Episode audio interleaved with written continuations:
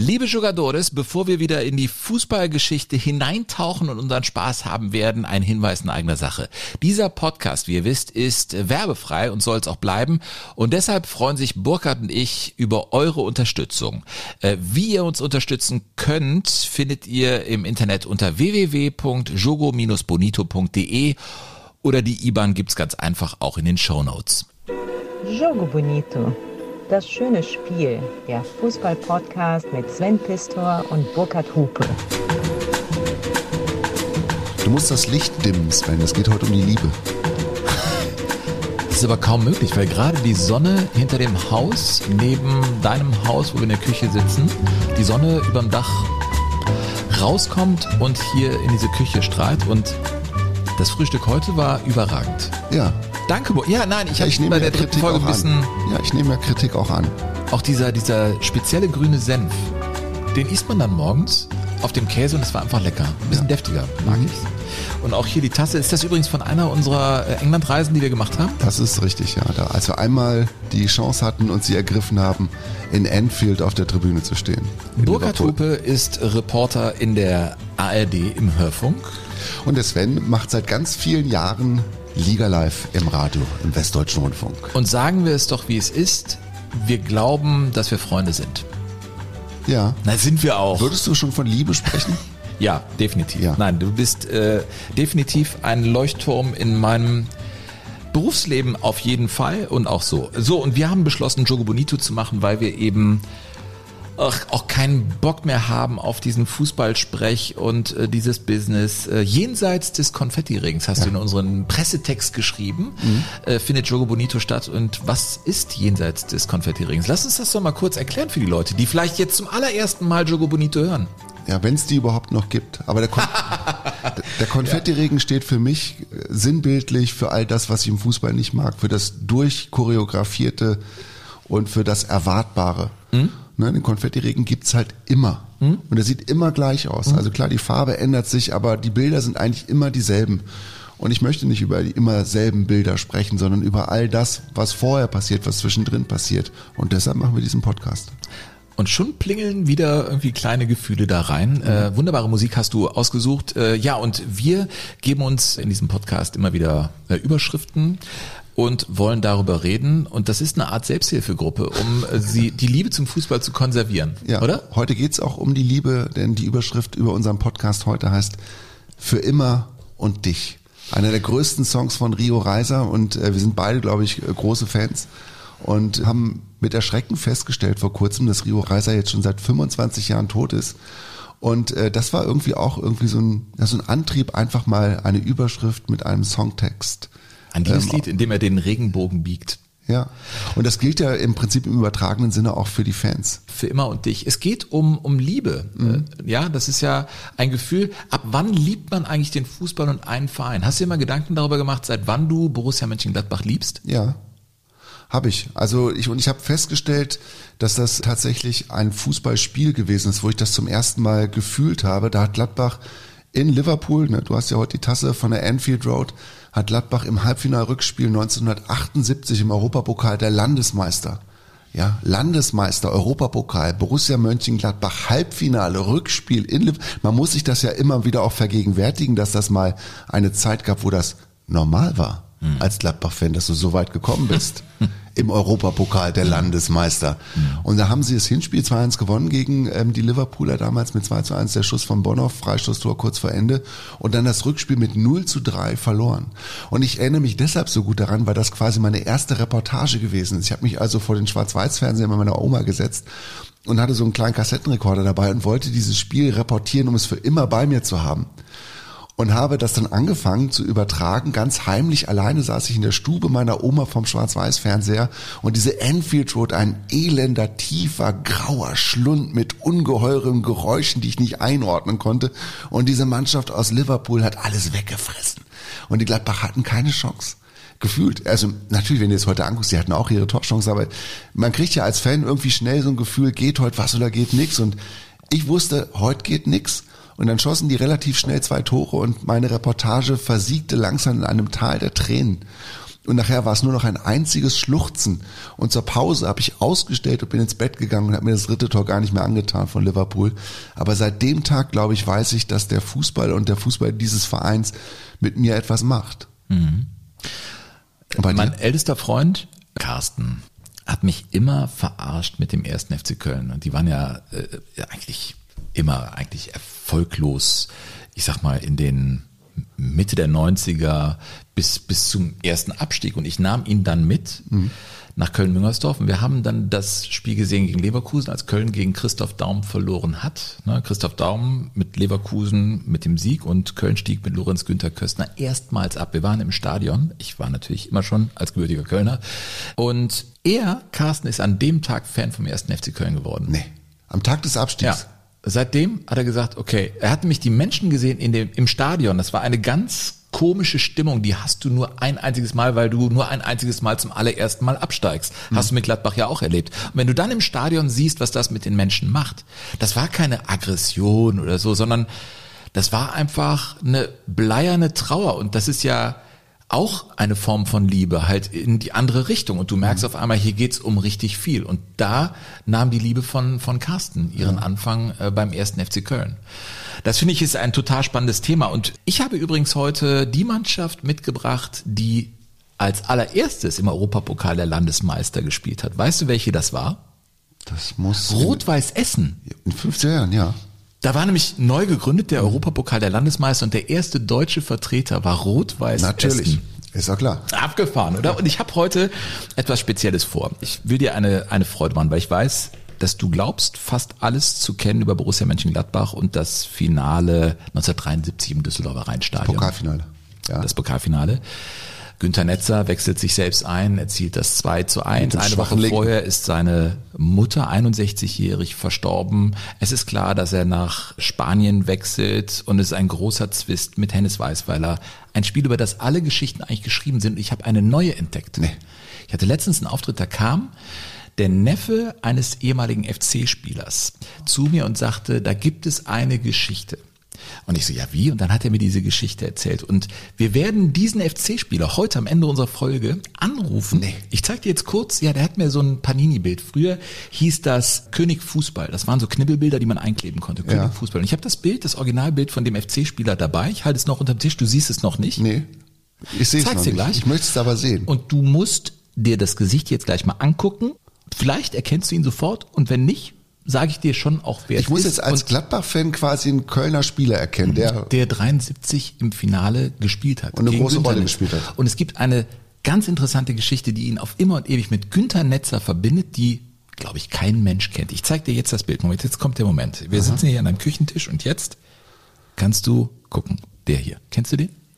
Musst du nicht kennen. Das ist einer, der hat so oft gar nicht für den ersten FC Köln gespielt. Also das Gesicht, das ist ziemlich markant, das kommt mir bekannt vor. 19 Mal in der Bundesliga gespielt für den ersten FC Köln. 19 Tore, Mal nur? Ja, drei Tore erzielt, aber im Pokal mit einem Tor dabei, drei Einsätze hatte er und im Finale halt. Nee. Das Sag. ist Rainer Gebauer. Rainer Gebauer, der später nach Belgien ging. Ja.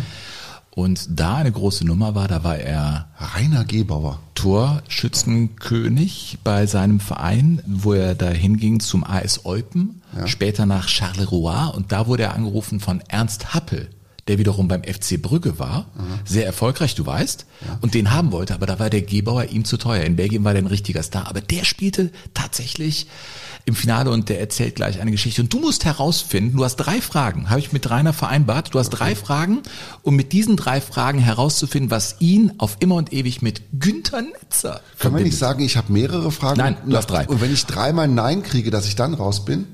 Ach so, du willst Ja oder Nein, also geschlossene Fragen, ja. dass er Ja oder Nein sagt. Genau, dass ich mich dann dahin taste.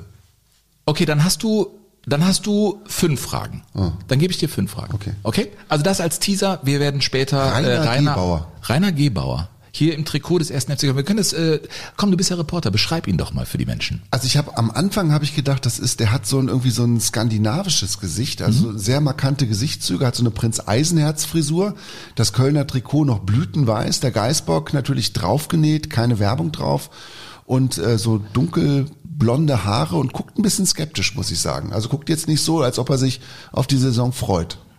Ich sehe das Knibbelbild jetzt von hinten, da steht König Fußball, Spielsaison 72, 73, Sammelbild Nummer 102, Rainer Gebauer.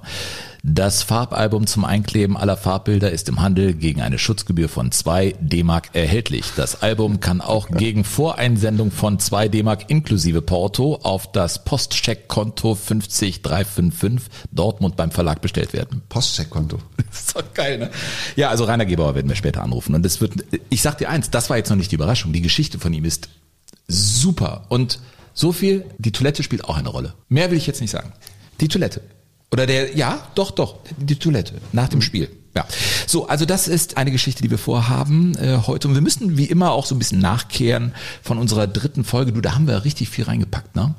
Die war echt voll, ja. Und ich glaube, äh, da gab es auch wirklich viel zu staunen.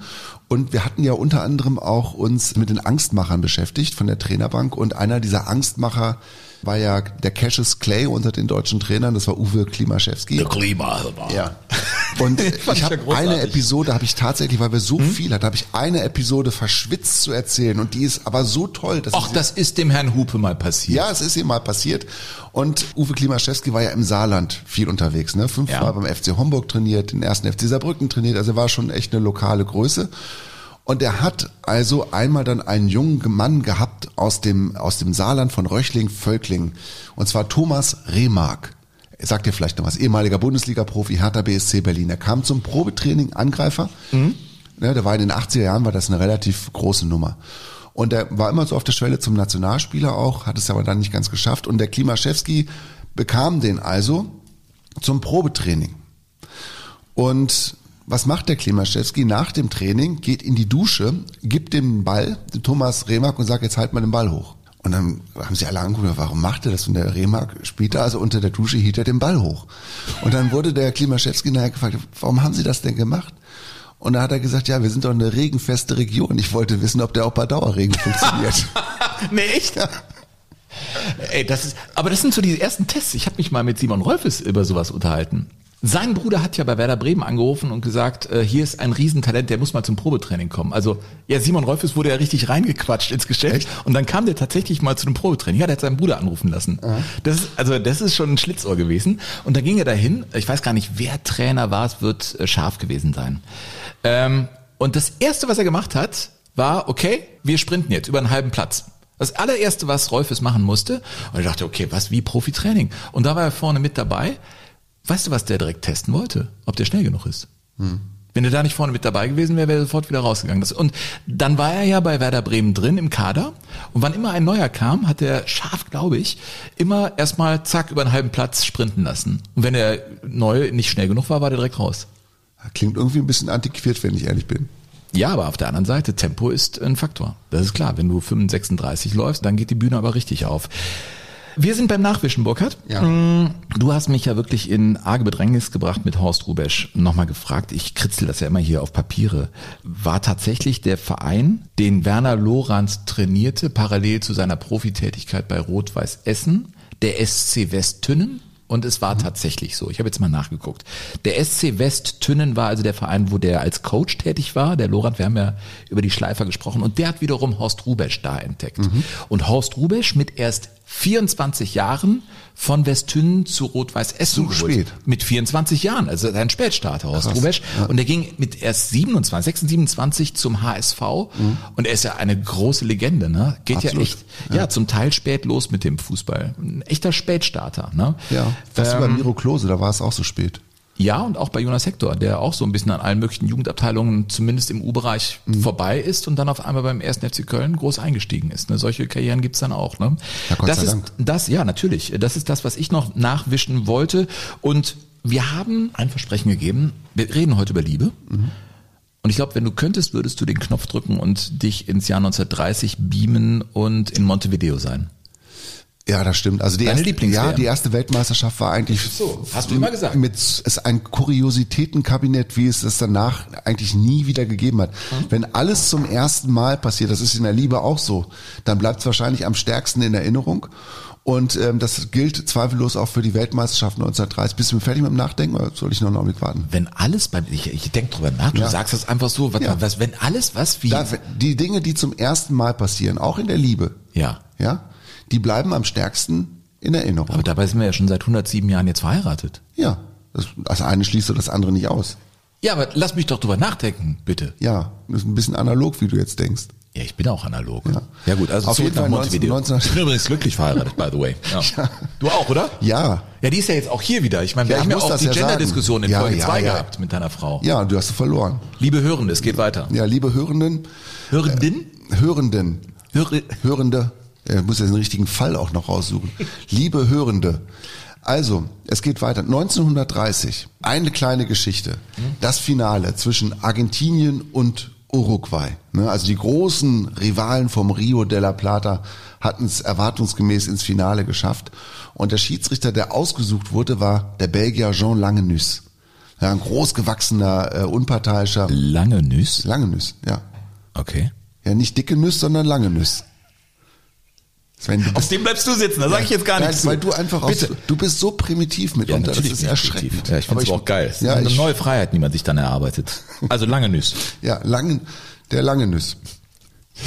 Also Endspiel zwischen Argentinien und Uruguay, die großen Rivalen und der lange Nüss sagte sich, Alter, die bringen die Knarren mit ins Stadion, ja, die schießen ja vor Freude in die Luft und ich bin nachher der Depp, der das Finale pfeift. Mit und scharfer Munition. Mit, ja, keine Ahnung, ich nehm's mal an, also Platzpatrouille, was brauchst du in Ja, ich Südamerika finde mit das schon scheiße, als Schiri da zu stehen, haben alle irgendwie So, Knarren. auf jeden Fall hat er gesagt, ich mache das nur erstens Fluchtweg, ja. Ja. aus dem Stadion raus, auf einer geheimen Route Ey, das ist wie Nick Knatterton hier, ey. zum, zum Hafen hin, wo ein Fluchtschiff bereit liegen muss, nur für mich und die Schiedsrichter. Außerdem brauche ich jeweils ein Wachbataillon hinter jedem Tor, das quasi den, das Spielfeld beschützt. Und am allerwichtigsten, und das kannte man damals überhaupt gar nicht, müssen alle Zuschauer zu Beginn des Spiels, also bevor sie ins Stadion kommen, kontrolliert werden. Und zwar von Kopf bis Fuß. Weil ich einfach überleben will, hat der Lange Nüss gesagt. Und er hatte einen richtig guten Riecher, der Lange Nüss. Ne, hätte auch Lange Nas heißen können, aber hieß ja Lange Nüss. Und man stellte also tatsächlich 1600 Revolver fest am Eingang. Echt? Ja, die konntest du ja nachher in der Garderobe wieder abholen, aber die waren erstmal weg. Ja, und er hat das Knarren Spiel- und Gewehre. ja, und, den, und man hat das alles am Ende auch nicht gebraucht, weil ja Uruguay mit 4 zu 2 gegen Argentinien gewann, wie du weißt. Wie abgefahren ist das denn, ey? Dieser lange Nüss. Das ist echt Wahnsinn. Ich glaube, damit sind wir aber nicht durch mit der WM 1930, Burkhardt, ne? Nein, das ein oder andere gibt's schon noch zu erzählen. Aber es gibt natürlich so viele Folgen noch von Jogo Bonito. Aber das ist der Stoff, aus dem das Ganze hier ist, ne? Äh, jetzt, mein Kaffee ist alle, aber Soll ich noch einen machen? äh, würdest du das machen? Ich würde das machen, ja? Ich halt mal an. Äh, danke, Burkhard. Ja, total gerne, Sven. Das klang jetzt aber. Das sind Szenen einer Ehe hier jetzt langsam. Ja? Ja, man muss auch einfach irgendwann merken, wann's genug ist, Sven. Das sage ich meinen Kindern auch immer. Wir gehen der Liebe auf den Grund im Fußball heute in unserer Folge. Und, Für immer und dich. Für immer und dich. Rio Reiser. Für immer und dich. Da geht's ja um Treue. Und ich finde, man ist, äh, wenn man sich dem Thema nähert, ganz schnell bei Leuten, die man immer damit in Verbindung bringt. Äh, Uwe Seeler zum Beispiel. Absolut, ja. 85 jetzt. Uns Uwe. Also unser Uwe und uns sagt man im Norden. Deswegen uns Uwe. Witzig war ja auch, dass die Fans von St. Pauli euch Uwe dann immer gesagt hat, ne? ja, die haben euch Uwe gesagt. Ist das so? Ja, klar. Das wusste ich nicht. Ist das Der, wirklich so? der heißt bei, bei den Fans von St. Pauli euch Uwe. Ja. Ja, ist ja klar. ja, Uwe Seeler. Ja, Alter, ich verstehe das schon, aber ich wusste es nicht. Ja, das ist einfach lustig. Uwe Seeler war seinem Hamburger Sportverein sehr, sehr, sehr, sehr, sehr treu. Aber ein Spiel machte er dann, es war noch ein Sponsorspiel nach seiner Karriere in, Irland, ne? Irland. Und das wurde gewertet und der wusste es gar nicht. Da hat seine Mannschaft verloren, aber er hat ja trotzdem noch ein Tor gemacht. Die Geschichte kannte ich tatsächlich. Ja, ja, Ist äh, Einmal untreu gewesen. Ja, er hat natürlich unfassbar viele Spiele. 476 für den HSV, dabei 404 Tore erzielt. 72 Spiele für die Nationalmannschaft, was damals echt sehr, sehr viel war. Ne? Dabei 43 Tore erzielt und Weißt du, was das Problem war, warum die damals noch nicht so viele Länderspiele hatten? Weil es dann noch keine Nations League gab.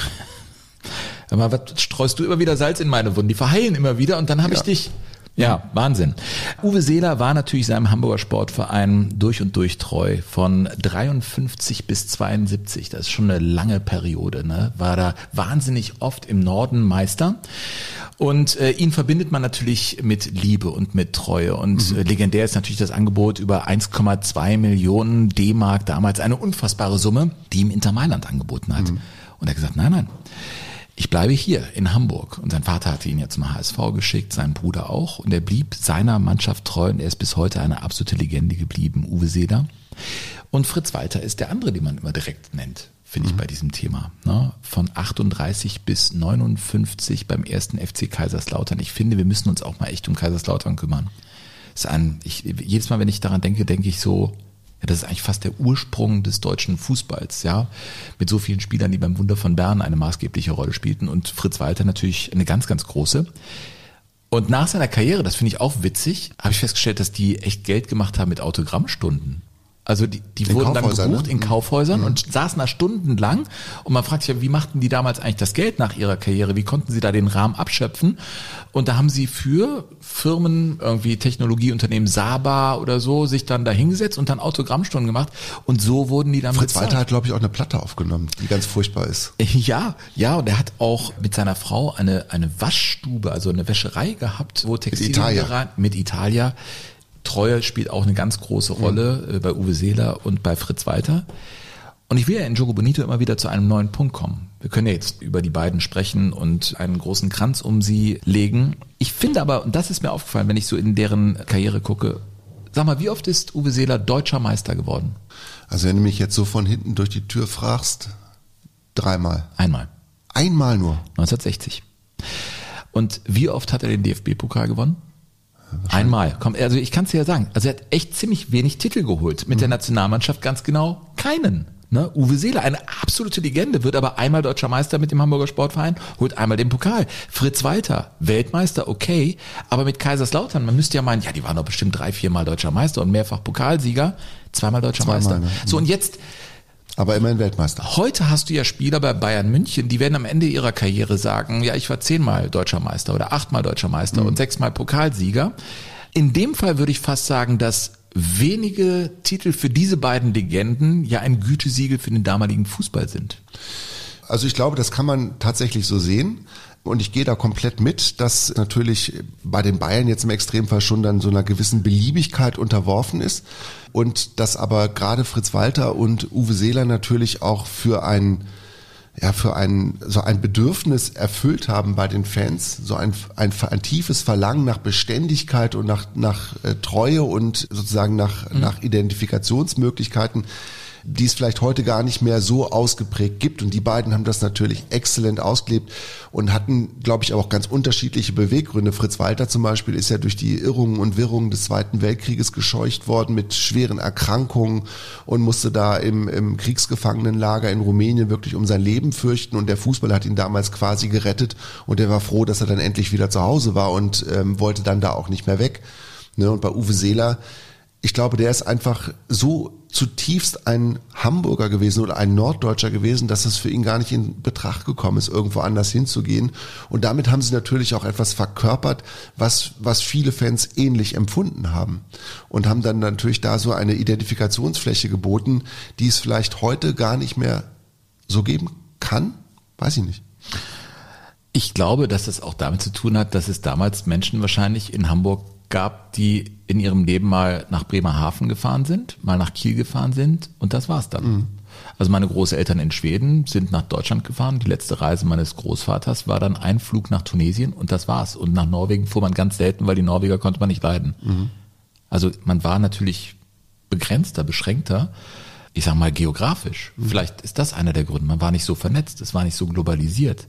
Aber deswegen auch konnte man die Menschen Regionen zuordnen. Das hat dem Fußball, finde ich, total gut getan. Mhm. Also ich merke das bei unserem kleinen, kleinen Dorfverein, den wir hier haben, der mittlerweile sehr erfolgreich spielt, auch deshalb, weil er einen ganz tollen Trainer hat. TuS Königsdorf. Mhm.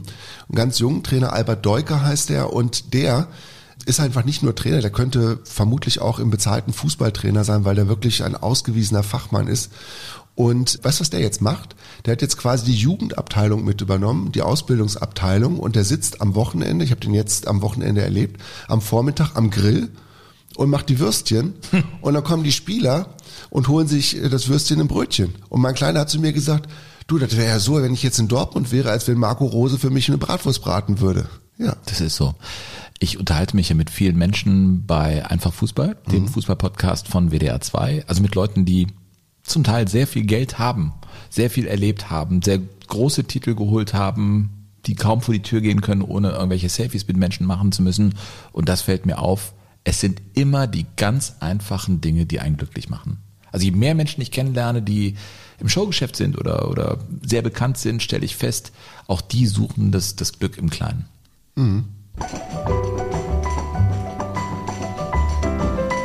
Und wir alle versuchen das Glück auch in der Liebe zu finden und zu konservieren, zu erhalten, Burkhard. Ja. Und du bist der Mann, der so fürs Internationale zuständig ist, hier bei Jogo Bonito. Das schöne Spiel. Ja. Für dich geht's äh, heute ins Ausland, ne? Ja, ausnahmsweise mal nach Südamerika. Was denn? Echt? Ja. Warum? Kaum. Ja, pass auf, es geht äh, nach Aber nicht unter dem Wasserfall mit, äh, mit Garincha. Garincha und so. In Pau Grange, ein großer Schwanz. Die Ortschaft heißt wirklich, so, ich habe es nochmal nachgeguckt. Peter Neure hat mich übrigens darauf aufmerksam gemacht, der hört den Podcast sehr gerne, Peter. Hat mir gesagt, ja, überragende Geschichten da auch von Burkhardt und so, aber das mit dem großen Schwanz hat ihm nicht gefallen. Hat mich gewundert, aber das fand der, hat er gesagt, das muss doch nicht sein, Jungs. Das, ich fand das witzig mit dem großen Schwanz. Ja, aber wieso? Es, es ist ja so. Ja, hab Peter, wenn du das- das jetzt hörst, wir halten uns nur an Peter, ich habe Fakten, das, Fakten, Fakten. Das weißt du doch. Ich, das, Sven ist der, nicht ich. So. Und jetzt kommen wir. Ich reiß dir die, die Maske runter, Junge. So, pass auf, jetzt kommen wir, die Geschichte wird Peter Neururer auch noch nicht kennen, in die frühe Phase des 20. Jahrhunderts. wir Also, müssen übrigens Peter mal, wir müssen ihn schon einmal einladen, finde ich, hier zu einem Frühstück. ja, absolut. Aber dann müssen wir versuchen, zehn Minuten von einer Stunde dann zu reden. Wir beide. Ja. Zusammen. Müssen wir schaffen. Sollen wir hier eine Uhr dann hinstellen? Ob wir das schaffen? Wir können das versuchen. Ich halte das für fast ausgeschlossen. Ich möchte das auch gar nicht. Wenn Peter wir da legen ist- das mal in unseren Ideenkasten, Ja. okay? Den Ja. Peter hier zum Frühstück einzuladen. So, also, äh, Entschuldigung. Also wir gehen ins Jahr 1918. Okay? Südamerika. Mitten im ersten, nee, kurz nach dem ersten. Kurz nach dem Weltkrieg. Ersten Weltkrieg, Südamerika, also der, der, die Geschichte läuft oder spielt noch in einer Zeit, wo der Krieg gerade in der entscheidenden Phase ist in, in Europa, aber ist halt weit weg von Südamerika natürlich. Ne? Wir sind in Montevideo und wir sind beim Club Nacional. Und dieser Club wird damals maßgeblich geprägt von einem Spieler. Aber weißt du was, bevor ich das erzähle, Sven, ich brauche einfach jetzt Musik. Ja, besser. Shellac. Schellack-Platte Platte 1918 und wir reden über Nacional Montevideo. Und geprägt wird dieser Club von El Indio, dem Indianer. Der hieß so, das war sein Spitzname, Abdon Porte. Ja, der hatte so ein ganz markantes Gesicht und wurde El Indio genannt. Und dieser Spieler, ein Abwehrspieler, der auch im Mittelfeld unterwegs gewesen ist, war der Kapitän von Nacional und gewann mit seiner Mannschaft insgesamt 19 Titel. Ja, nationale Meisterschaften, regionale Meisterschaften. Die waren ungeheuer Erfolg, erfolgreich. Und dann kam ein Spiel, in dem er quasi einen Fehler seines Mitspielers ausbessern wollte und sich dabei schwer verletzte am Knie. Fiel danach monatelang aus, kam zurück und wollte natürlich die Position wieder einnehmen, die er in seinem geliebten Club immer ausgefüllt hat. Und merkte aber, es geht nicht mehr so richtig. Er kann 100% nicht mehr erreichen. Und der Verein musste handeln und besorgte sich Ersatz für diese Position von Abdon Porte. Und er nahm das auch klaglos hin, weil er war ja Kapitän dieser Mannschaft und sah dann, sein Ersatzmann machte das gut. Und er merkte, meine Zeit geht zu Ende bei Nacional. Ja. Hat es dann nochmal versucht und bekam noch ein Spiel gegen einen Club, der den schönen Namen Charlie FC besaß, also FC Charlie. Und ähm, National gewann dieses Spiel mit 3 zu 1 und zwar am 4. März 1918 mit 3 zu 1. Feierte danach groß im Clubhaus bis tief in die Nacht hinein. Abdon Porte verabschiedete sich mit ernstem Gesicht, so wie er eben war, von seinen Mitspielern, von seinem Trainer, von den Verantwortlichen und alle dachten, er geht jetzt nach Hause. Machte er aber nicht. Er ging ins Parkstadion, das Stadion von Nacional und ging in den Mittelkreis und am nächsten Morgen, als sozusagen der Hausmeister des Stadions, Severino Castillo, das Stadion aufschloss und mit seinem Hund unterwegs war, stürzte sich der Hund in Richtung Anstoßkreis und beschnupperte ein großes Bündel Mensch. Und da lag Abdon Porte auf dem Rasen und war tot. Hatte sich in der Nacht mit dem Revolver ins Herz geschossen, weil er es nicht mehr ausgehalten hat, für seinen geliebten Verein nichts mehr tun zu können und hielt in der anderen Hand noch einen Abschiedsbrief, in dem er die Vereinsverantwortlichen darum bat, sich um seine Familie zu kümmern, so wie er sich um den Verein gekümmert hat. Und dieser Abdon Porte ist also an der Liebe für seinen Club zugrunde gegangen, im wahrsten Sinne des Wortes. Und das besonders Tragische war, dass eigentlich auch seine Hochzeit geplant war. Er wollte drei Monate später eigentlich seine normale, in Anführungszeichen, Liebe heiraten. Aber der Schmerz über das, was er verloren hatte bei seinem Club, war so unerträglich geworden, dass er sich das Leben genommen hat. Und bis heute wird er gefeiert bei National. Es gibt auch eine Tribüne, die nach ihm benannt worden ist. Und er gilt heute noch in der, in der Vereinsgeschichte von, von National als einer der großen, der tragischen Helden.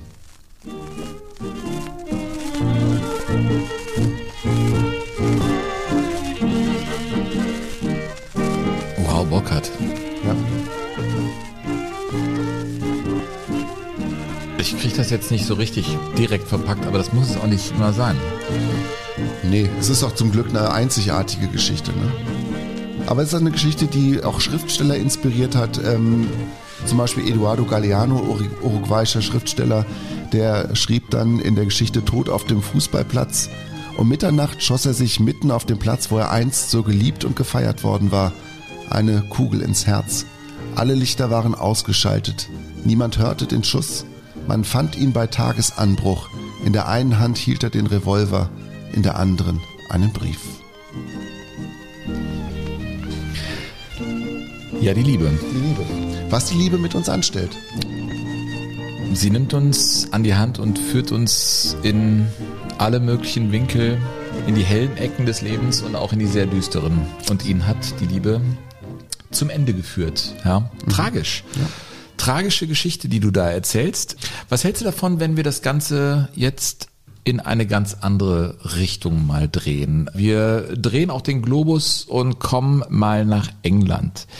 Denn es wird auch gelacht in Jogo Bonito. Jetzt hast du eine völlig irre Geschichte. Ich kenne sie zwar nicht in Gänze, aber ich ahne, es geht bei dieser Liebesgeschichte darum, dass endlich der Knoten platzt und man jemanden liebt, weil er etwas eigentlich gar nicht kann und gar nicht macht und dann passiert's und schon ist Humor im Spiel und schon gehen einfach Wünsche in Erfüllung und die Sterne fallen vom Himmel. Ja. Ist das so eine Geschichte? Ja. Irgendwie schon, man, ne? Man könnte meinen, du hättest da schon mal was von gehört. Von Tony Hibbert. Tony Hibbert! Tony Hibbert, Abwehrspieler des FC Everton. Wer Tony Hibbert nicht kennt, und das werden die meisten von euch sein, liebe Hörende, Tony Hibbert muss man sich als kompletten Gegenentwurf zu David Beckham vorstellen. Also, ist, also wenn du das Gegenteil von, von Beckham dir vorstellst, dann hast du Tony Hibbert Also zurzeit ist alles, was das Gegenteil von Beckham ist, für mich sehr erstrebenswert. Der Ja. ist ja jetzt auch Repräsentant von, ach, Es ist das ist ein, egal. ist, ja, die, die, äh, die sagen ja, die, äh, Katari. ja, wir müssen irgendwie was, wir müssen, äh, hier im Revier ist das doch so, die Schalker sprechen immer von, von Lüdenscheid und die Dortmunder von Herne. Herne. Können wir irgendwas für Katar finden? Ja, müssen wir suchen. Müssen bis zum nächsten Mal. Vielleicht, ich- ey, das wäre ein Vorschlag für bis zum euch. nächsten Mal habe ich was gefunden. Ja, nein, oder wir fragen die Leute, die uns zuhören. Gebt uns doch mal Vorschläge. Was sagen wir statt Katar? Das wäre mal eine coole Aktion. Krebsgeschwür des Fußballs würde mir jetzt spontan wieder Aber damit einfallen. zitierst du wieder den Theo 20er, 20er, ja. den ehemaligen Ja. DFB-Präsidenten. So, also Tony Hibbert. Back to Tony Hibbert. Tony Hibbert, dear. also optisch der, das krasse Gegenteil zu David Beckham. Ja, also, Also er sieht so aus wie ich, oder was? Ja, man kann da schon Parallelen feststellen. Also hohe Stirn, Ja. ja, und die, eine Haarfarbe, die sich zwischen blond und rot nicht entscheiden kann. Mhm. Ja, und einfach so ein Gesicht, das immer latent so in, an Überforderung erinnert. Aber und stark in der dritten Halbzeit. Absolut. Und vor allen Dingen einer der Spieler auf dem Platz, der immer den weitesten Weg zum Torjubel hat, weil er immer am weitesten weg ist. Ja, die gibt's ja. Ja, die klar. Abwehrspieler, weißt du, die stehen immer 80 Meter entfernt, wenn die da vorne die Buden machen oder eben Ja. nicht machen. Das sind immer die letzten, Ja. die zum Torjubel Ja. kommen. Und so einer ist Tony Hibbert gewesen vom FC Everton, der natürlich in all seinen Premier League Spielen, und es waren fast 300, nie ein Tor geschossen hat. Nie. Und dann gab es also irgendwann, als er ein Jubiläum hatte und zehn Jahre da war beim FC Everton, gab es ein Freundschaftsspiel gegen AEK Athen. Ihm zu Ehren. Und die Fans wussten, okay, das wird ein besonderer Abend. Und Das, du kennst ja auch das Stadion Goodison Park, ein großartiges Stadion. Wir waren ja beide schon da und haben das schon Sehr enge Holzsitze ganz enges, ja, ganz toll Also- auch mit so Holzpfeilern auf der Haupttribüne und Ja. so. Tolles Stadion. Und in diesem Stadion also an einem Juniabend das Freundschaftsspiel gegen Athen. Und die Fans hatten vorher schon angekündigt, wenn Tony Hibbert ein Tor schießt, dann stürmen wir den Platz. Und was soll ich sagen? Eine Viertelstunde vor dem Ende, es gibt Freistoß für den FC Everton und dann passiert das hier. It is Tony Hibbert. A moment we never thought we'd see. Tony Hibbert scores for Everton. The man who was born an Evertonian. Er hat getroffen. Er hat getroffen. Der Moment, von dem wir dachten, dass wir ihn nie erleben Nee. würden, ruft der Reporter. Tony Hibbert erzielt ein Tor. Ein furchtbares Tor. Nur möglich, weil die Freistoßmauer der Athener aus unerklärlichen Gründen zusammengebrochen war vor der Ausführung des Freistoßes und der Torhüter aus unerklärlichen Gründen diesen Ball, den er eigentlich festhalten muss, nicht erreicht. Aber Scheiß drauf, das Ja, Tor aber wirklich scheißegal. Hauptsache, er hat's gemacht. Es ist das 4 zu 1 und natürlich strömen die Fans also auf den Platz. Ja, und wie das in England so ist, sie halten sich dann daran, dass sie quasi nur kurz zeigen, hey, wir sind da, wir machen das wahr. Und was ich echt toll finde, die haben dann sofort auch einen Gesang parat.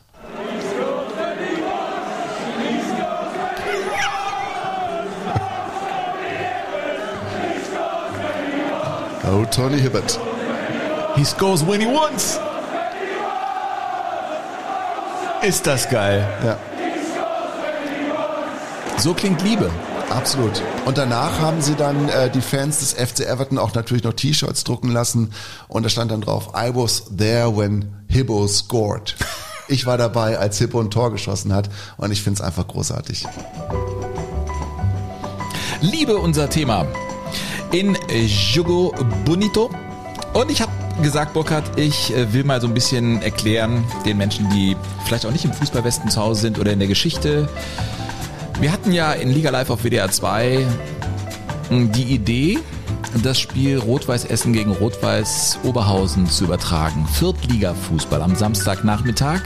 An dem Nachmittag waren bei diesem Spiel mehr Zuschauer als bei der parallel laufenden oder ein bisschen später laufenden Begegnung von Wolfsburg. Ich glaube, gegen Gladbach war das? Ja. Ich glaube, so war's, ne? Und da waren echt sehr viele und du warst auch im Stadion bei Rot-Weiß Essen. Da gibt es ja das Museum im neuen Stadion, die sind ja umgezogen. So ein paar Meter weiter haben die ein neues Stadion gebaut. Ich war auch mal da. Ich finde, das ist recht gut Nee, das gelungen. Stadion ist noch an derselben Stelle. Die Ja. haben nur die Tribünen haben sie verändert. Ja, so ein paar Meter ist es woanders. Das, das weiß ich. Ja, Äh, also nicht exakt auf den Grundmauern des alten Stadions gebaut, so ein paar Meter Die weiter. vier Tribünen stehen ja jetzt auch quasi alle einzeln für sich. Ja, genau, genau. Und wenn man als Spieler da hochkommt, dann geht man vorbei an so einem bronzenen Knie von Penny Islacker. Ne? Penny Islacker, der mit einem Knie, was kaputt war, im Finale um die deutsche Meisterschaft gespielt hat. Das ist eine absolute Legende von Rot-Weiß Essen. Und wenn Menschen das jetzt hier hören bei Jogo Bonito, will ich denen einfach erklären, warum es, wenn man mit Fans von Rot-Weiß Essen spricht, warum es so ist, dass dann auf einmal die Augen leuchten und große Liebe im Spiel ist. Na, ist doch so. Absolut, oder? ja, ja. Rot-Weiß Essen nehmen wir sehr ernst als Verein.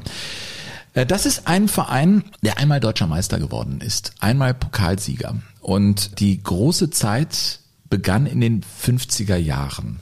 Und das ist ja etwas, also wenn Vereine heute noch groß sind, aber in den Niederungen spielen, dann lohnt es sich in die Geschichtsbücher zu gucken. Bei Kaiserslautern findest du natürlich tolle Spiele, tolle Spieler und dieses Finale der deutschen Meisterschaft 1955 fand ausgerechnet statt zwischen Rot-Weiß Essen und dem ersten FC Kaiserslautern. Kaiserslautern war der Favorit bei diesem Finale in Hannover vor 76.000 Zuschauern. Äh, Für Kaiserslautern spielte Fritz Walter, wir haben über ihn gesprochen, Horst Eckel, Werner Kohlmeier, Werner Liebrich. Ottmar Walter war da nicht dabei, er war verletzt und im Trikot von Rot-Weiß Essen Helmut Rahn. Aus dem Hintergrund müsste er schießen. Deutschland war ja gerade ein Jahr Weltmeister. Das war also das Who is Who des deutschen Fußballs bei diesem Finale. Wir reden von Rot-Weiß Essen Und gegen den ersten FC Kaiserslautern. Ich stelle mir gerade vor, jemand ist 25, hört diesen Podcast und denkt, ey, was erzählen die da? So war's aber. Ne? Und Helmut Rahn war ja gekommen äh, dorthin von den Sportfreunden Katernberg aus Essen. Stadtteil von Essen ist Katernberg. Ging's nach Rot-Weiß Essen. Wir haben ja über diese Regionalisierung gesprochen. Das war eben damals ein bisschen anders. Und Trainer, das will ich noch loswerden, dieser Essener war Fritz Scheppern. Der war zwei Jahre da. Aus dem Schalker Kreisel. Von Schalke 04 war er rübergekommen. Heute verbindet diese Vereine Schalke und Rot-Weiß Essen absolute Feindschaft, muss man sagen. Wir kommen zu diesem Finale. Ich habe das mal mitgebracht, wie das klang. Wieder mit dieser Musik, die dich immer äh, wieder anschiebt. 1955. Sie sehen das Endspiel um die deutsche Fußballmeisterschaft 1955. Der erste FC Kaiserslautern tritt gegen Rot-Weiß Essen an. Kaiserslautern im blauen Dress, Essen wie gewohnt in Rot-Weiß. 17 Minuten sind gespielt. In Blau? Eine Bombe von Rahn und im Drehen schießt Islacker zum Ausgleich ein. Eine Bombe von Rahn. Lautern in Blau. Essen hat jetzt die Einstellung zum Gegner gefunden und wird dem Südwestmeister gefährlich. 23. Minute. Rahn flankt Kopfball von Röhrig 2 zu 1 für Essen. Zweite Halbzeit. Die Lauterer haben sich gefangen und gehen jetzt dran. Vor dem Essener Tor. Render gibt nach innen zu Liebrig, der hebt den Ball vors Tor und Wenzel köpft ein. In der 37. Minute kommt es zu dem heiß umstrittenen Tor der Essener. Hermann flankt, Gislacker hechtet und stößt den Ball ins Tor. Hölz protestiert auf Abseits. Der Schiedsrichter erkennt das Tor an. 4 zu 3 für Essen. Bei diesem Ergebnis blieb es. Und die deutsche Fußballmeisterschaft 1955 geht damit zum ersten Mal nach dem Kriege an einen Westmeister. Begeistert empfängt Essen seinen neuen Fußballmeister. Wirtschaftswunderzeit. Essen war auf den Beinen, Hunderttausende empfangen ihre Helden. Es gibt fantastische Bilder vom Umzug in der Stadt. Penny Islacker verletzte sich in diesem Spiel am Knie, humpelte nur noch rum, machte aber drei Tore und dann den entscheidenden Treffer. Zum Glück gab es kein Video, Assi. Ich habe mir die Bilder angeguckt. Also das Gefühl ist schon so, dass der zwei Meter im Abseits steht. Ja? Aber so war es dann eben. Sie haben äh, gewonnen. Ne? Und zwei Jahre zuvor dem DFB-Pokal geholt gegen Alemannia Aachen. Und wenn man dann guckt, da haben Islacker und Rani Tore für äh, Essen erzielt. Und weißt du, wer für Aachen gespielt hat? Jupp Derwal. Jupp Derwal, ja. Mhm. Der war aus Aachen ne? und war später Bundestrainer. Ich finde, das ist das Schöne an Jogo Bonito, wenn man so ein bisschen in die Geschichte eintaucht, dann steckt man wirklich so die Puzzleteile äh, zusammen. Das ist also die große Zeit. Man dachte in Essen, das geht jetzt immer so weiter, aber das war eben nicht so. Das waren die einzigen Titel und insgesamt müssen wir sagen, als dann die Bundesliga gegründet wurde, war Essen nur zeitweise ein Gast. Hatte einen fantastischen Spieler, zum Beispiel mit Ente Lippens, der ja wahnsinnig viele Spiele da gemacht hat. 327 der ja gegen Berti Vogts die lustigsten Duelle hatte. Er hat mal gesagt, ich habe den Popo einfach rausgestreckt, den Ball konnte er mir nicht abnehmen und Berti mit seinen kurzen Beinen kam einfach nicht ran. Mhm. Ente, weil er so einen Watschelgang hatte. Ja. Ne? Und das Stadion an der Hafenstraße war einfach legendär. Ich meine, ich habe mal so einen Torjubel mitgebracht, wie das klang, wenn Essen getroffen hat in den 70er Jahren. Hörst du das? Mhm. So klingt das nicht in Wolfsburg heute, wenn die treffen. Da geht sofort die Lichtorgel an und irgendwas wird eingespielt. Das ist wirklicher Jubel in Essen. Ne? Es ist völlig ungewohnt, weil gar keine Musikeinspieler kommen. Es ist einfach grenzenlose Freude und Jubel. Und ich habe dann, also die haben sechs Jahre in der Bundesliga nur gespielt, sind immer wieder auf und abgestiegen. Und trotzdem sind die Fans immer ihrer Mannschaft treu geblieben. Wir wünschen uns, glaube ich, beide, dass Essen wieder, also mindestens mal in die zweite Liga kommt. Ich würde sagen, das ist emotional das Jagdrevier von Rot-Weiß Essen. Stell dir das mal vor, Rot-Weiß Essen gegen St. Pauli, was wären das für Spiele, ne? In den 70ern hat dann ein Fan sich geäußert und ich finde, das könnte man heute genauso einspielen, wenn wir über Liebe reden. Warum lieben nicht alle den FC Bayern München? Warum lieben nicht demnächst alle Manchester City oder Paris Saint-Germain oder Red Bull Leipzig. Sagen wir es doch, wie es ist. Hier kommt eine Erklärung eines Fans aus Essen, der ist relativ jung, aus den 70er Jahren, wie das denn so ist. Also ich weiß nicht, wie man das erklären soll, aber bei Rot-Weiß, da ist wenn, ähm, die ist nicht wie eine Mannschaft, die verliert und die gewinnt. Also manche Mannschaften gewinnen nur wie Gladbach, Bayern und so. Die sind halt immer oben, da kann man irgendwie keine Niederlage mitmachen. Und das ist überhaupt, wenn man richtig Fan ist, dann ist man seelisch und ganz anders dabei. Dann kann man auch Nieder Niederlagen einstecken. Ja. Reden wir da auch wieder von Liebe? Ich glaube schon, ne? Ja, also das ist ja schon für junge Jahre eine ganz, eine ganz weise Sicht auf die Dinge des Lebens, auf den Fußball. Ne? Es gibt ja auch äh, Menschen, die sagen, es gibt einen Schriftsteller auch aus Südamerika, Sakeri heißt der, der sagt, wenn du das erste Mal quasi Tränen für deinen Verein verloren hast, dann bist du nicht mehr zu retten, dann gibt es keins zurück. Also du kannst was gewinnen, aber dann heißt es nicht, dass du wirklich schon auch Anhänger dieses Vereins bist. Aber wenn du das erste Mal was verloren hast und darüber Tränen vergossen hast, dann gibt es kein Zurück mehr. Und ich glaube, da ist was Wahres dran. Eine Sache muss ich noch sagen zu Rot-Weiß Essen, weil Liebe kann auch dann in eine falsche Richtung gehen. In eine morbide Richtung hast du eben äh, eine Geschichte, die ja eigentlich fürchterlich tragisch ist. in Essen hatte man auch Gewaltprobleme und hat im Fußball natürlich immer wieder welche. Und dann fragt man sich schon, hey, was geht in euren Köpfen ab? Dann ist Liebe falsch interpretiert, falsch kanalisiert. Mhm. Die Westkurve. 13. Februar 1971, die Bayern spielen in Essen in der Bundesliga und es kommt ein Messerwurf auf den Platz, ein Brotmesser fliegt auf den Platz und da unten steht Sepp Meier, der nicht getroffen wird, aber der zum Schiedsrichter hingeht und sagt, hier ist ein Messer. Mhm. Was natürlich ein Skandal seiner Zeit war und äh, mit nichts zu tolerieren und zu dulden ist. Aber das war im Prinzip auch eine Frucht dieser Liebe, die dann eben sehr, sehr bitter war. Das war ein 17-jähriger Gymnasiast, der dann eben ein Brotmesser geworfen hat. Ach, der Mann ist, ist sogar rausgefiltert Den worden. haben sie äh, rausgefiltert bekommen und er war natürlich dann aufgelöst und es war ja zum Glück nichts passiert, aber auch äh, solche Szenen gab es da und in den 70er Jahren bei Rot-Weiß Essen mit dieser Westkurve diverse Probleme. Das mhm. war ja im Fußball so und ist bis heute zum Teil ja immer noch so geblieben und um den Laden da abzuschließen mit Essen, Essen stieg als letzter am Ende der Saison ab. Bayern München gewann zwar dieses Spiel mit 3 zu 1, aber Borussia Mönchengladbach wurde deutscher Meister. Rot-Weiß Essen. Mhm. Ja, also eigentlich könnten wir jetzt auch schon fast zu deinem. Ich bin ja immer noch ungeduldig, weil du ja noch eine Überraschung hast für mich, ein Überraschungsgespräch. Ich bin total gespannt, ob das klappt. Mein Handy liegt hier. Ja. Alles ist äh, Bluetooth-Schnittstelle haben wir auch. Derjenige, den wir anrufen, der ist, glaube ich, mit seiner Frau auf dem Golfplatz jetzt. Mhm. Aber wir, wenn wir über Liebe sprechen, dann sprechen wir irgendwie auch über Treue. Wir haben über Seeler und wir haben über Fritz Walter gesprochen. Und ich habe ja noch ein bisschen was über Charlie Körbel mitgebracht. Der ewige Charlie. Der treue Charlie. Mhm. Ja, und Eintracht Frankfurt. Und natürlich, also alle, die hier zuhören und das bis jetzt durchgehalten haben, auch diese vierte Folge von Jogo Bonito, wissen natürlich, Rekordspieler der Fußball-Bundesliga, mehr als 600 Einsätze für Eintracht Frankfurt, 20 Jahre Profifußball und nur bei einem Club. Ich habe den übrigens gesehen im Olympiastadion. Ach. Jetzt vor kurzem erst? Vor kurzem erst. Ich habe ja mein Tippspiel bei der 2 mhm. und dann fahren wir immer am Ende einer Saison zum DFB-Pokalfinale und du erinnerst dich, Eintracht Frankfurt gewann gegen Bayern München. Ich stand mehr oder weniger im Frankfurter Block und erlebte da grenzenlose Liebe und Euphorie. Das war ein ekstatischer Moment, als sie dann gegen Bayern gewannen und Charlie Körbel durfte den Pokal überreichen Ach. an Eintracht Frankfurt und der wurde sowas von gefeiert. Also er ging so die Bühne auf und das ist so ein cooler Typ, Charlie Körbel. Ja, und dieser äh, Charlie Körbel hat natürlich auch seine Anfänge als Fußball. Der kommt ja aus Dossenheim. Ne, Dossenheim. Ja, Dossenheim. Und war als Jugendlicher dann schon auch auf, bei mehreren Speeren irgendwie auf dem Zettel. Unter anderem auch beim Hamburger SV. Och. Ja, weiß man gar nicht. Nee. Ne? Der hat also quasi, bevor er bei Eintracht Frankfurt unterschrieben hat, hat er beim Hamburger SV ein Probetraining gemacht. So, und er kam also nach Hamburg, ja, und dann hieß es, zieh dich mal an, Charlie, und mach dich fertig. Ähm, geh mal schon raus auf den Platz. Ein paar Jungs sind schon da und dann kannst du mit denen schon mal ein bisschen trainieren. Und tatsächlich kam auf einmal der Uwe Seeler, ganz locker anmarschiert, mit der Zipfelmütze auf. Es war eben bitter kalt. Und sagte, komm, fang mal ein bisschen an. Und da waren noch zwei Amateurspieler eben da. Und ich musste gegen den Uwe Seeler, hat einer von rechts und von links geflankt, Kopfballduelle machen. Und ich war so voller, voller Euphorie und habe nur nach den Uwe geguckt. Ich habe gar nicht nach den Bällen geguckt und verlor, glaube ich, fast jedes Kopfballduell. Aber dann eben mittlerweile habe ich mich daneben gefangen und habe, glaube ich, ganz gut ausgesehen.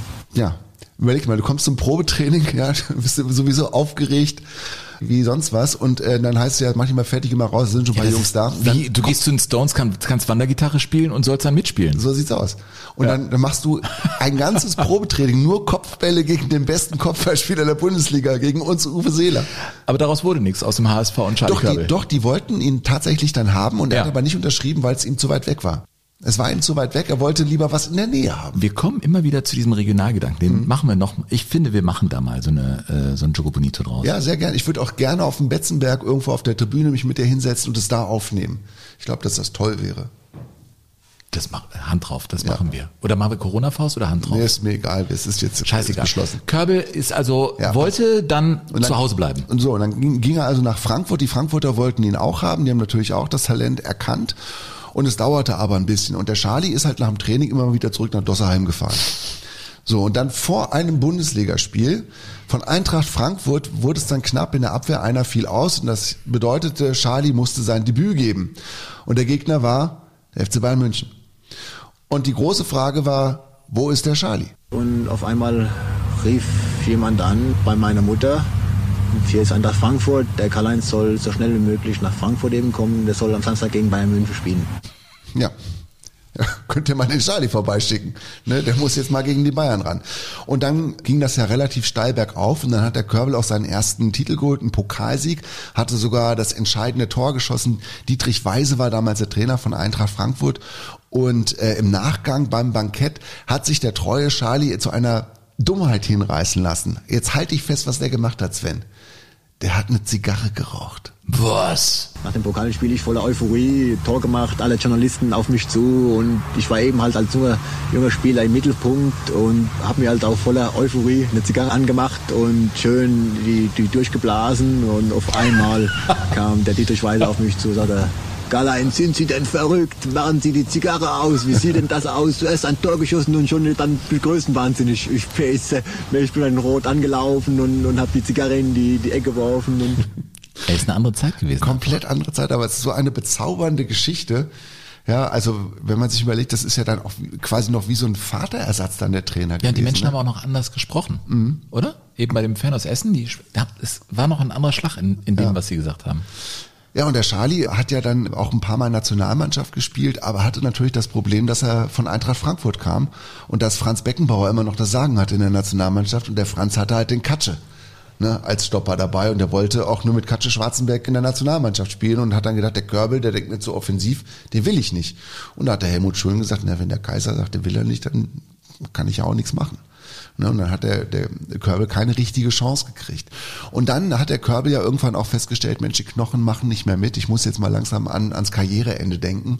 Und machte also sein 603. Spiel für die Frankfurter Eintracht in der Fußball-Bundesliga am Millantor in St. Pauli. Und die große Abschiedsparty war schon am letzten Spieltag in Frankfurt geplant. Das Problem war nur, dass der Körbel schon drei gelbe Karten gesehen hatte in der Saison und dass er nun in St. Pauli nach 16 Minuten seinen Gegenspieler aber so wüst umgetreten hat. Von, ich habe die Szene mir tatsächlich nochmal angeguckt und man muss sagen, ja, da kann man Geld geben und sollte über Rot nachdenken. Sagst du als ehemaliger Schiedsrichter. Sag ich als Schiedsrichter. Aber wenn man natürlich weiß, es ist das vorletzte Spiel und jeder Schiedsrichter weiß natürlich auch, der hat drei Gelbe und am nächsten Wochenende soll die große Party steigen.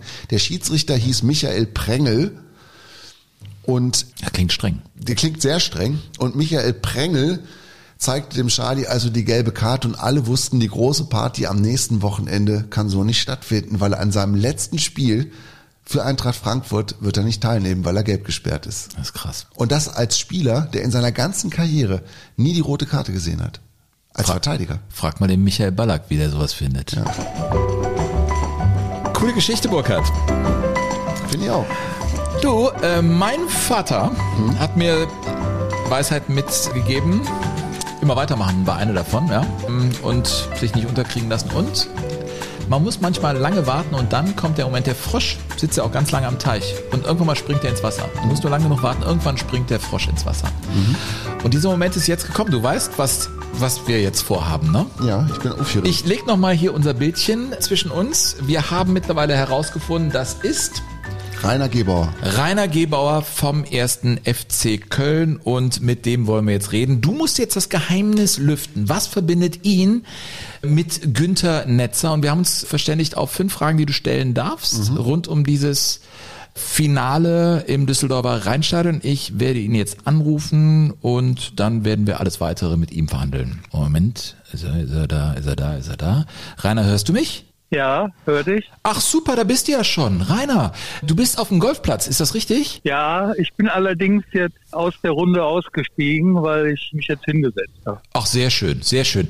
Du, der Burkhard Hupe, mit dem mache ich ja zusammen Jogo Bonito, dem habe ich so ein paar Sachen schon über dich erzählt und seine Aufgabe ist es jetzt mit fünf Fragen, und du darfst nur Ja oder Nein sagen, herauszufinden, was dich mit Günther Netzer in diesem Finale verbindet. So viel muss man sagen, du bist ja bei diesem Spiel eingewechselt worden für Jürgen Glowacz beim Spielstand genau. von 1 zu 1. Ja, genau. Du bist in der wievielten Minute eingewechselt worden? Ja, ich glaube, es war irgendwo steht da 71 oder so. Es gab ja einen Doppelwechsel damals. Ja. Der Wolfgang Overath, der hatte Krämpfe gehabt der wurde dann ausgewechselt gegen den Harald Konopka und der Glovac ist dann genauso rausgegangen, direkt im gleichen Moment. Es war, wenn, wenn man so will, war es ein Doppelwechsel. Und es war ja ein Spiel, das wogte schon hin und her. Es gab ja irrsinnige Chancen auf beiden Seiten. Es stand eins zu eins. Wir sind mitten im Sommer von 1973 und äh, jetzt ist Burkhard Hupe an der Reihe, dir ich bin da streng, Burkhard. Du hast Ja. wirklich, ich gebe dir nur fünf Fragen. Ja, okay. Dann schieß los. Deine erste Frage jetzt bitte. Rainer, ich bin ein bisschen aufgeregt jetzt. Guten Tag. Wieso? Naja, weil ich jetzt, ich habe fünf Fragen Zeit, um quasi das große Rätsel zu lösen, was dich und Günter Netzer verbindet. Und du darfst Ja. nur mit Ja und Nein antworten. Also die erste Frage, die ich stelle, hat die Geschichte, die euch verbindet, nach dem Schlusspfiff stattgefunden? Ja, Ist das eine Geschichte, die mit dem Bankett zu tun hat? ähm, nein, Hat Nein. nicht mit dem Bankett zu tun. Ist das eine Geschichte, die noch im Stadion stattgefunden hat? ja, Ist Das war das, schon Frage Nummer drei, Ja, ich Burkhard. weiß. Das geht schnell. hat die Geschichte etwas mit dem Outfit von Günter Netzer zu tun? äh, ja, Hast du das Pokaltrikot von ihm bekommen? ja. Burkhard! Du bist ein, ich habe nichts gesagt, versp- äh, oder? Ja, nichts. Wir sind bei Wahrheit. Du hast es herausgefunden. Ja. Sensationell, Burkhard. ja toll. Ja, super. Super, super. Jetzt darfst du weiterfragen, weil die Geschichte ist irre. Bitte. Ja, also wie bist du da rangekommen? Wenn man sich die Zeitung, die alten Zeitungen nochmal anguckt und die Siegerehrung, dann kann man ja sehen, dass alle Gladbacher die Kölner Trikots anhatten. Ja, bei dem, bei der Pokalübergabe. Außerdem Günter Netzer, der hatte sein Trikot immer noch an. Und ich war damals ja noch relativ jung und ich wusste gar nicht, was abgeht, sagen wir mal so. Und unsere Spieler haben direkt mit den Gladbachern die Trikots getauscht und ich habe gar nichts gemacht. Ich, habe mir das alles angeguckt. Und dann habe ich in der Kabine gemerkt, dass ich der Einzige war, der kein Trikot hatte. Ja? Dann hat der Hans Tönnies, das war unser Zeugwart, ich hatte irgendwie viel zu viel Angst, sagen wir mal, sowas zu machen, weil beim FC, die waren immer sehr hinter ihren Trikots her. Und wehe, wenn man da irgendwie sein mal verloren hatte oder irgendwie wurde das nicht gefunden. Jedenfalls, ich habe es nicht gemacht. Und dann hat der Hans einfach gesagt, komm, zieh dein Trikot aus. Ich hatte die 15. Und dann hat er gesagt, ich mach das. Ich gehe rüber, ich kenne die alle. Ja? Das war so ein richtig kölsches Original. Und dann ist er in die Gladbacher Kabine und zwei Minuten später kam er wieder und hat gesagt, ich habe mit dem Günther das Trikot getauscht. Ja? Ja? Also ich habe das vom Günther geholt.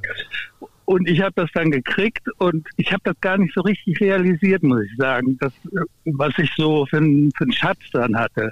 Ich habe es eigentlich erst registriert, einen Tag später, als wir im Flugzeug nach Japan saßen, da ist der FC nach Japan geflogen.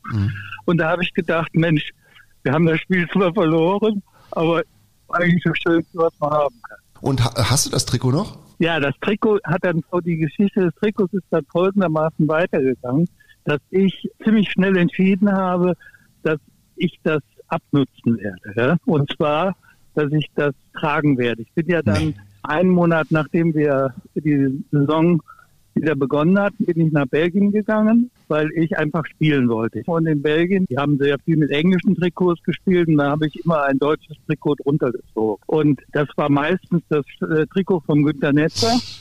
Und ich habe fast ein, ein komplettes Jahr mit zwei Trikots gespielt, quasi mit, mit dem Eubner-Trikot und mit dem Trikot von Günter Netzer drunter. Und war das ein gutes Und Jahr? Es war ein so tolles Jahr gewesen. Gut, das war die belgische zweite Liga, aber es ist immerhin so gewesen, dass die in 2005 haben die mal eine Umfrage in Belgien gemacht, also in Eupen, und haben mich dann zum Spieler des Jahrhunderts gewählt. Nee. Äh, was, was auch immer das bedeutet. Aber ich habe halt eine tolle Saison gehabt. Das lag natürlich nicht an dem Trikot, aber ich habe ich hab das einfach so angezogen, weil, weil ich, ich wollte, dass irgendwie, dass da so eine Verbindung entsteht. Ich kann das gar nicht erklären. Ich wollte das nicht im Schrank haben, gewaschen und dann irgendwie zehn Jahre später ist es dann entweder viel Geld wert. Das wusste man ja damals, der damaligen Zeit noch gar nicht. Und ich habe es halt so abgelebt. Will ich mal sagen. Ich will jetzt nochmal zurück in dieses Rheinstadion zu diesem Trikot. Du bekommst, der hat übrigens die Nummer 12 getragen, ne? weil er ja nicht in der ersten Elf war. Das wissen wir alle, dass Ja, Günter ja, Netzer ja, mit der die Nummer Nummer 12 spielte. Und er war natürlich ein bisschen außer Form. Er war traurig. Seine Mutter war eine Woche vorher gestorben. Es war sein letztes Spiel von Borussia Mönchengladbach. Und was du mir erzählt hast, ist, dass du den Günter Netzer ja dann nochmal getroffen hast beim Bankett auf der Toilette. Ich habe ihn an der Toilette getroffen und habe mich dann bedankt für das Trikot und ja, habe ihm nochmal gratuliert und habe ihm gesagt, ein paar tröstende Worte. So, er, er war, er war so in sich gekehrt. Ne? Das Interessante an dem Spiel ist ja gewesen, dass viele von meinen Fußballfreunden, die können wissen nicht genau, wer um diese Jahre rum den DFB-Pokal gewonnen hat. Ja? Aber die wissen, wer im Endspiel 73 verloren hat. Das ist ja quasi unverständlich, gell? Mhm. Dass, dass man sich mehr an einen Verlierer erinnert als, als an einen Sieger. Wir lernen daraus, es gab ein gemeinsames Bankett, aus heutiger Sicht unvorstellbar, wo man sich Ja, dann traf und einen schönen Abend hatte und dass anscheinend auch in der Bundesliga Spieler für einen Verein auf dem Platz liefen, aber darunter ein ganz anderes Trikot anhatten. Gab es sowas beim ersten FC Köln auch? Ich habe es selber einmal erlebt, gab es unter den jungen Spielern sehr viele Anhänger von Bayern München. Das war so. Das hat es in Köln also auch einmal gegeben. Ich habe es einmal erlebt, mag sein, dass es öfter passiert ist. Wer ist der Mann? Unter dem, also es war jetzt nicht das Spiel gegen Bayern. Ja? Also Ja. das, so weit ist es dann nicht gekommen. Aber es war ein Bundesligaspiel und wir fanden das ziemlich lustig. Wer war denn der maskierte Bayern-Fan? Das möchte ich lieber nicht sagen. Ja? Rainer, du hast unseren Podcast Jogo Bonito bereichert mit einer wunderbaren Farbe und einer Geschichte, die wir so nicht kannten, oder. Burkhard? Vielen, vielen Dank, Rainer, für diese großartige Zeitreise. Ja, bitte, bitte, bitte sehr. Mach's gut und weiterhin viel Spaß auf dem Golfplatz. Grüß die Frau, ne? Ja, danke schön, danke schön für eure Zeit und äh, ich hoffe, ich habe euch ein bisschen weitergeholfen. Absolut. Vielen Dank. Tschüss, Rainer. Ja, danke, tschüss Burkhard, tschüss Sven. Tschüss. Zu viel versprochen. Nein, absolut nicht. Also das war. Aber ich bin schon auch ein bisschen stolz Also ein auf mich. FC-Profi mit dem Bayern-Trikot Ja, den hätte ich in der schon- Bundesliga. Ja, hätte ich schon auch gerne gewusst. unter dem FC-Trikot. Weißt du, wer es war? Hat das dir ja, ich habe hab ja mit ihm auch vorher gesprochen. Ich finde es okay, wenn er sagt. Nein, ist ja Kabine bleibt Kabine. Aber die Sache an und für sich ist doch wunderbar. Und das ist doch der Grund, warum wir Fußball lieben. Ja. Dieses schöne Spiel. Krass. Der lange Blonde, Ja, der zwölf. ich, also das, äh, ohne Witz, ich habe ja so, ein, so eine Art Triptychon bei mir zu Hause äh, mit vielen Dingen, die du mir geschenkt hast. Ein Bild von Sterling Moss äh, in Monaco, als er da am Hafen äh, in der Kurve ist in den 60er Jahren, als es noch wahnsinnig gefährlich war. Oder ein Foto, was du mal mir abgezogen hast von Sunderland. Sunderland, ja. Und ich äh, werde diesen Rainer Gebauer, da ist auch der Handschuh von Toni Schumacher, den er signiert hat. Und der Goldglitter, ne? Aus Rio? Ich habe drei Goldschnipsel vom Konfetti-Regen. Natürlich. Vom Finale. Ja, du hängst dir sowas auf, ich Moment, nicht. ja, aber ich soll, sag's dir, ich war da im Maracana, Deutschland wird Weltmeister und ich fragte mich, wie willst du diesen Moment hier festhalten, auch für deine beiden Söhne? Mhm. Und dann habe ich beschlossen, drei Konfetti-Schnipsel, drei goldene Konfetti-Schnipsel mitzunehmen und die habe ich dann zu Hause eingerahmt und mit Passepartout und allem. Und dieser Rainer Gebauer bekommt auch seinen Platz. Ich finde diese Geschichte einfach so schön, weil sie ja, sie sagt im Prinzip so viel aus über den Fußball und warum ich ihn liebe. Ja, aber wie kommen wir jetzt, Sven, nach dieser Geschichte kommen wir eigentlich ja nirgendwo mehr hin. Wir sind am Ende, wir machen Schluss. Eigentlich- wir machen, du musst Schluss machen. Jetzt musst du den goldenen Käfig. Ja, also ich finde, wir sollten hier Schluss machen. Wir verschieben den Schlachtenbummel nach, Süd, Schmelzen, ja. nach äh, Südkorea auf die, auf die nächste Folge. Ich, ich bin jetzt so, also Ja, ich, ich könnte jetzt was über Südkorea erzählen, aber es wäre irgendwie wie so ein Appendix. Du, wir machen einfach, wir fliegen nach Südkorea beim nächsten Mal und wir drehen aber trotzdem, weil das ist ein gutes Ritual am Ende, noch einmal den Globus zu drehen.